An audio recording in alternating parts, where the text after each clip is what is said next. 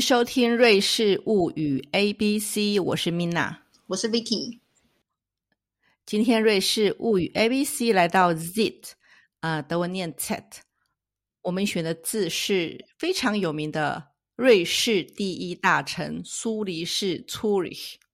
对，因为在过往的几个呃几集节目里面呢，苏黎世其实已经蛮常出现在我们的内容里面喽。比如说，我们提过它是金融之城啦，然后还有它也是爱因斯坦念大学的地方啊，就是联邦理工学院的所在地啊。还有我们也谈过这个铁路大王埃赫，所以今天呢，其实是想跟大家分享一些比较不为人知的关于苏黎世的这个小历史。那首先呢，我们还是先来给一个概括的苏黎世市的概念好了哈。那苏黎世市它人口，呃，目前为止大概是四十五万人啊，它的面积呢也不大，苏黎世市面积并不大，大概是八十八平方公里。那它的收入相当的高哦，它的收入呢大概一年是平均是八千。瑞郎，也就是说，远远超过了呃瑞士的平均，哎，不是平均，是中位数所得八千瑞郎。那呃，它的人口其实外来人口占的非常多的比例。呃，刚刚讲的四十五万人口中呢，有三百分之三十三是外国人。嗯，因为它有很多那种国际企业的欧洲总部都会选择设在。苏黎世这样，而且还有很多那个就是金融界的工作工作者嘛，就是来自世界各国，然后住在住在这个苏黎世这样。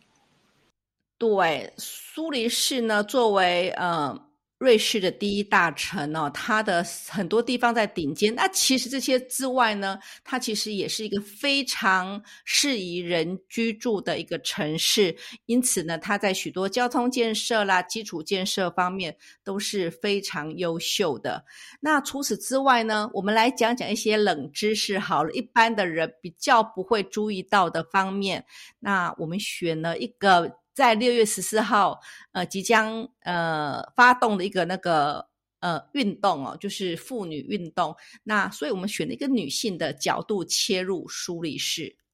对，我们今天想要把这个主题归纳为就是女力之城，就是女子的力量。因为呃，就是我们过去对苏黎世影响，比如说金融业、银行业啊，或是理工研究啊，或科技发展，这些都。还蛮带有那种阳刚气息的，可是事实上，在苏黎世的整个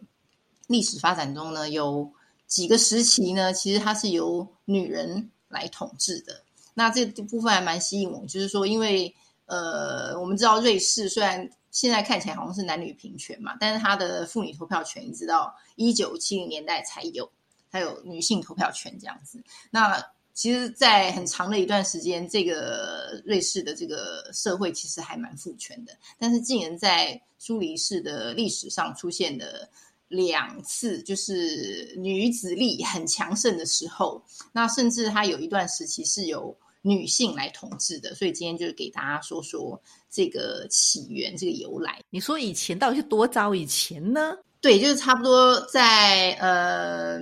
应该怎么说？一二九二年。好，那应该就是算中世纪的时候，然后就是十三世纪末期嘛。然后这个时候，其实因为我们以前也谈过，瑞士那时候还不算是一个统一的国家嘛，所以这个境内各个城邦啊，就是难免彼此都会有一些争执啊、冲突啊，甚至战争。那在一二九一年的时候呢，这个苏黎世城里头的男人呢，他们几乎全部都参与了一场跟 隔壁邻居温特温特兔尔的一个战争，所以这个城里头现当时就只剩下老弱妇孺这样子。然后因为瑞士一向都跟那个奥地利的那个哈布斯堡王朝一直有一些纠纷嘛，所以那个奥哈布斯堡的那个公爵就是一个亚伯希特一世，他就觉得哎，这个是有机可乘哦，他就带领他的军队就把苏黎世包围起来。就进行一个围城的这个行动，这样，然后城里头不就只剩下妇孺嘛？然后这些女性她们就呃急中生智，就想了一个方法，她们就把她们呃的还还拿得到的这些盔甲就穿戴起来，然后也拿起武器，然后他们跑到他们这个苏黎世城里的一个小山坡，就是今天的林登霍夫林登霍夫山丘上。然后因为他带了盔甲嘛，拿了武器，所以他从远处。从敌军的角度根本看不出来他们是女生，然后他们就全部就是一身戎装，然后向这些围城的敌军叫嚣啦，挥动武器啊，这样，然后敌军他就误以为说，其实城中是不是其实还有还有很多男丁啊，还有很多战士啊，所以他们就怕了，所以他们就其实没有真正的进攻，就撤默默撤退了这样子。然后其实这个这个事情呢，呃，就后来就有人把它做成一些壁画啦，然后还有做成一个雕像。就是你今天如果去苏黎世，你应呃，大家可能会去这个林登霍夫，就是它是一个居高临下的一个位置嘛，就在苏黎世城的一个山丘上。然后这个地方呢，有一个喷泉，喷泉上面呢，就是有一个女性，然后穿着一身军装，然后她身边还呃佩戴着一一把长剑这样子，然后手上还举着一个长矛，然后长矛上就有一个苏黎世的士旗。就是蓝白配色的那个士气，这样子，所以这个就是纪念那段那段呃事迹。然后这个 Lindenhof 其实在这几年也特别红，因为它是那个韩剧那个《爱的迫降》里面的一个名场面之一。就是《爱的迫降》它的片头不是有那个玄彬跟那个。孙艺珍他们就是两个人错身而过的那个场景，然后他们拍的那个地方就是在 Lindenhof，因为那个他们错身而过的时候呢，他们背景是一个，其实就是苏黎世的地标，就是苏黎世大教堂，就是一个双塔的建筑，很像胡椒盐罐那种配，就是当地人都会说那是 salt and pepper，就是很像那个胡椒罐跟盐罐这样子一个双塔。的一个教堂，所以他们就是在那边拍。然后呢，《爱的迫降》，因为我有看啦，就是其实觉得蛮好看。对，然后有一集就是孙艺珍以为玄彬出现，然后在弹钢琴，就是那个地方就是林登霍夫。所以从开播以来到现在，就是很多韩剧迷都会去那边打卡。那个地方就是林登霍夫，也就是我刚才说的，就是妇女们围被围城的时候呢，就是穿戴盔甲，然后。就是把敌人吓走的那个地方，就是一个历史场景。那因为它的地势就是一个居高临下嘛，所以它从它以前建成以来，就是从那个居尔特人啦，然后古罗马人呐，然后还有那个日耳曼人呐，他们占领苏黎世以后，他们都会以林登霍夫作为一个居高临下的这个这个就是扎营的地方，它就是。呃，南就是易守难攻的一个地势，其实它是有一个军事战略地位，只是说今天它变成一个 市民游游憩的所在，它是一个观景台的一个一个地方，这样子，嗯，真的很厉害耶。其实呢，就是用他的气势，呃，吓唬或是威吓敌人的进攻，这样子，这样就不流血的把他们给。哎，威吓走，让他们自动退兵，这就是女性的本事啊！就是并不是真的是暴力进行，可是我们要让你展现，我们要硬的来，我们也是有办法的。嗯哼，对，所以这个就是第一段，就是关于女力的故事。然后第二段呢，想要讲的就是呃，Frau Munster，就是 Frau 就是女性嘛，那 Munster 就是英文的 Minster，就是大教堂的意思。所以这个 Frau Munster 它也是。苏黎世当地一个很有名的地标，就是我们刚才讲的是苏黎世大教堂是双塔的结构，然后这个 From Munster 它是一个青绿色的尖塔的结构，然后它跟这个苏黎世大教堂两个就是两座教堂就是隔着那个利马河对望，就是一刚一柔这样子。因为这个 From Munster 它建就是建呃建造的起源就是一有一群修女来。来管理的，所以它就叫 From Munster，就是女性的这个大教堂。然后它是在呃九世纪中期左右，那是由一个呃卡洛琳王朝的国王，就是路易哈，他为他的女儿，就是他的长公主啦，就是 Hildegard 所建的。因为他女儿就是要成，就是成为了修女嘛。其实就是古代的那种那种皇室啊或贵族啊，如果你没有嫁人，你最好的出路就是去当修女，去侍奉天主这样子。所以呢，他的长公主就当了修女后呢，就是国王老爸就特许。就为他建了一座这个教堂，让他来管理这样子。所以他的这些修道院里头呢，呃的其他修女也都是贵族家庭出身的的女性这样子。所以他从一开始就有一种跟王室有直接连接的特权地位。然后他因为呢，呃，他的这个特权还包括说，他可以收那个过路费、通行费，然后他可以。呃，铸造货币，这个就是要讲一下，就是说以前因为瑞士不是这个统一的国家，每个城邦有自己的货币，比如说伯恩有自己的伯恩伯恩币呀，或是留森有自己的留森币，苏黎世有自己的苏黎世币。然后这个呃，from Munster 这个呃，就是长公主所建的修道院，它拥有一个特权，就是它可以做造铸造货币，它可以发钱就对了。好，就是真的是就是。统就是统治统治的呃一个一个权利这样，而且呢，他还可以任命市长，就说看起来好像很民主，大家选出市长，但是市市长其实是由就是常进人，就是一群修女来任命的，所以他就是这个修道院的院长是苏黎世实职的统治者，所以从九世纪一直到十三世纪呢，几乎整个苏黎世都是在这个修道院的。呃，支配之下，所以这个这个就是女人的世纪，就几百年来就是由修女来管理的一个城市哦。那后来她的权力为什么会呃慢慢消失？就是因为到了这个十三、十四世纪左右，有一个也是很强的民间组织，就是工会。因为因为瑞士是很注重那个手工艺的嘛，然后在中世纪的传统里面，你每一个行业的人。就是你打铁的啦，或者是你是木匠啦，或者是是你是那个石匠，这些这些行业你都呃需要加入工会，因为工会可以保障你的工作机会跟你的工作权这样子，所以这些工会组织就会越来越壮大。然后终于在十三世纪左右呢，这个工会组织呢，他们。开始慢慢一点一点瓜分这个我刚刚说那个修道院的权利，那以至于说在到了十四世纪以后呢，产生的第一位不是由修道院所任命的市长，是一个工会背景的市长好产生的，所以它等于是一个分水岭，就是说修道院的权力慢慢退位以后，然后工会的权力慢慢起来以后，然后这个权力就产生了这种转移。然后后来到了这个呃，比如说一五二四年，这个是瑞士的宗教改革，因为在德国的宗教改革的时间比较早，然后但是他花了一点时间，呃，传到这个瑞士来。然后一五二四年呢，就是有一个 Zwingli，哦，他他也是一个 Z 开头的人，然后他在苏黎世就是德语地区发动了这个宗教改革，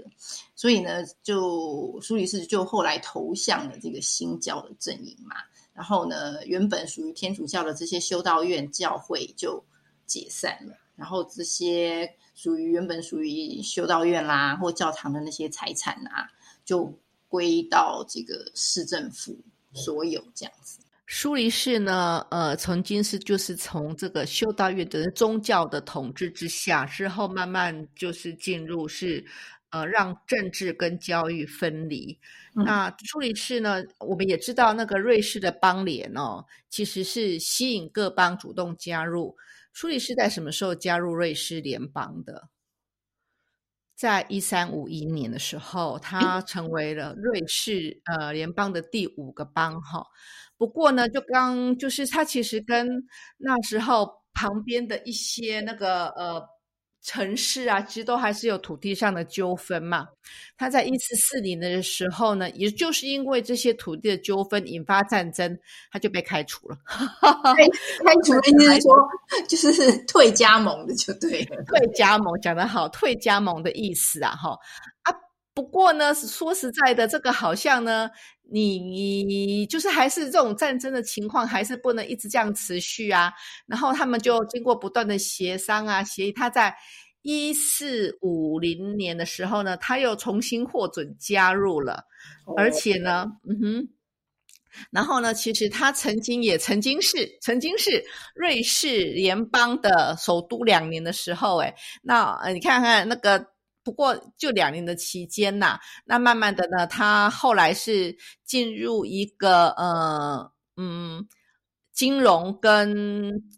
经济的中心，在十九世纪十十九世纪的时候，那也因为那个瑞士的中立国地位啊，他就。往往是成为许多第一次世界在大战的时候呢，很多在政治上有不同意见者的一个避风港。嗯嗯嗯，对，我觉得每次想到苏黎世，都会让我想到，就是你跟其他欧洲的大城比，比如说我们会说，呃，比如说英国伦敦，可是事实上伦敦人就觉得自己是伦敦人，他未必是英国人，就是伦敦是世界的伦敦。然后巴黎对法国来说也是一个很特殊的存在，巴黎人就是巴黎人，然后。甚至他不太法国人，就是巴黎人，就是一种很特有的习性。但对我来，就对我来说，苏黎世也有这种感觉，就是苏黎世就是世界的苏黎世，因为它跟其他瑞士的城市比起来，它特别国际化，以至于说我不特别觉得它是一个瑞士城市，我觉得它就是跟其他我们刚刚说柏林、巴黎、伦敦那种，就是国际一一一线城市那种气氛，所以要。如果是我一个外来游客，我要去体验所谓的瑞士风格的话，我可能不会选择苏黎世，我可能会选择，比如说，我觉得像什么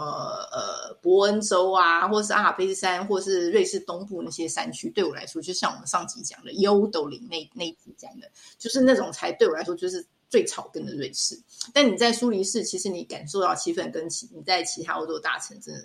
差不多，只是说它可能人少一点，然后悠闲一点，但但它就是比其他的城市更国际化一点。没错，在瑞士的其实几个大城市都有这种特性，像苏黎世，呃，像。日内瓦，日内瓦，日内瓦其实也被 瑞士人说啊，它根本不是一个瑞士的城市，好吗？它基本上呢就是一个联合国啊的呃的城市啊，它干脆叫它是 UN City 好了，它不是瑞士的。有些瑞士人会直接这样说，非常的可爱。那呃，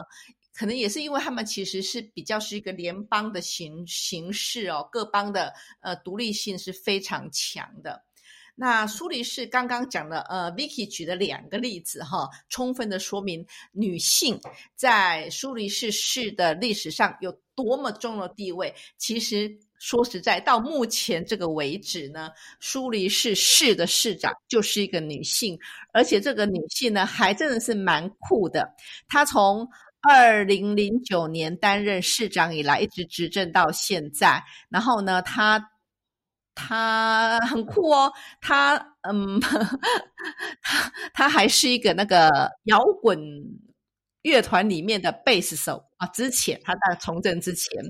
然后你就哎，真的蛮酷的吧？然后呢，他呢其实还是一个同性恋。那他他跟他的呃同性伴侣，那同性伴侣是一个音乐家。那我们而且他还会讲中文哦。因为他还学过汉语哦，那你会觉得说，哇，这样人好像是一个这样的一个人，可以成为一个市长，好像某种标示着瑞呃苏黎世其实是一个非常开放的，呃，可容纳度很高的国际城市，就如同我刚刚说过的，它百分之三十三点三，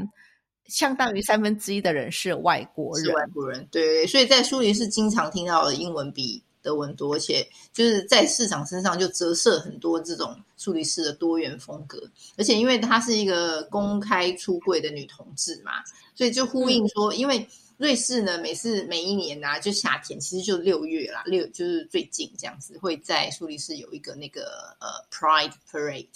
就是那个同志大游行的活动，其实那就是一年一度的盛事，因为就是彩虹旗飘扬的一个一个盛会，就对，然后。就是每年的夏天的时候，会会有这个活动。嗯，那回到我一开始的时候提到的，那在节目播出两天之后的六月十四号，那也是在苏黎世啊，或者是应该说是全瑞士都会有个那个呃女性的人权的游行运动。我们可以从这些种种呢看出呢，瑞士是一呃苏黎，尤其是苏黎世，其实是一个相当的开放的一个城市。那我们回头再讲一些，点几个名字好了哈。瑞士呃苏黎世呢，除了刚刚我们所说的那些人之外，还有几个名人呐，比方说嗯。列宁他在十一月革命之前，他曾经住在苏黎世，还有达达运动的先驱者也是诞生在苏黎世。呃，凡此种种呢，你就会我们可以看得出来，不仅银行中心，它其实也是媒体中心，那还是一些呃比较。边缘运动要进入主流之前的一些聚散的地方，一些先进的思想会发生在出现在这个城市。那我们也欢迎大家，如果呢有到瑞士的的话，我想你一定一定要先到苏黎世。为什么？因为你会从苏黎世机场入境瑞士，大部分会从这边开始。那所以它是你不会错过的一个城市。对，然后大家如果到苏黎世，一定呃。都会去逛那个车站大街嘛，就苏黎世火车站前面那个 b a n h o f s t a s 车站大街，就号称世界上最贵的一条街，那就是精品林立啦、钟表啊那种各种高端品牌啊的地方，然后还有顶级巧克力的旗舰店也在那边哦。呀，那我们今天的节目就到这边。呃，我最后补充一下好了，我们这一期的节目呢，A B C D 一直到 Z。今天是最后一集了，那播出之后我们会暂时休息一个多月。那下一季 A 的开始播出会定在七月三十号。那中间呢，大家就好好休息。那欢迎可以去回顾、去收听我们的一些其他呃之前的节目。那先祝大家有一个愉快的夏季。谢谢大家收听，拜拜。拜拜。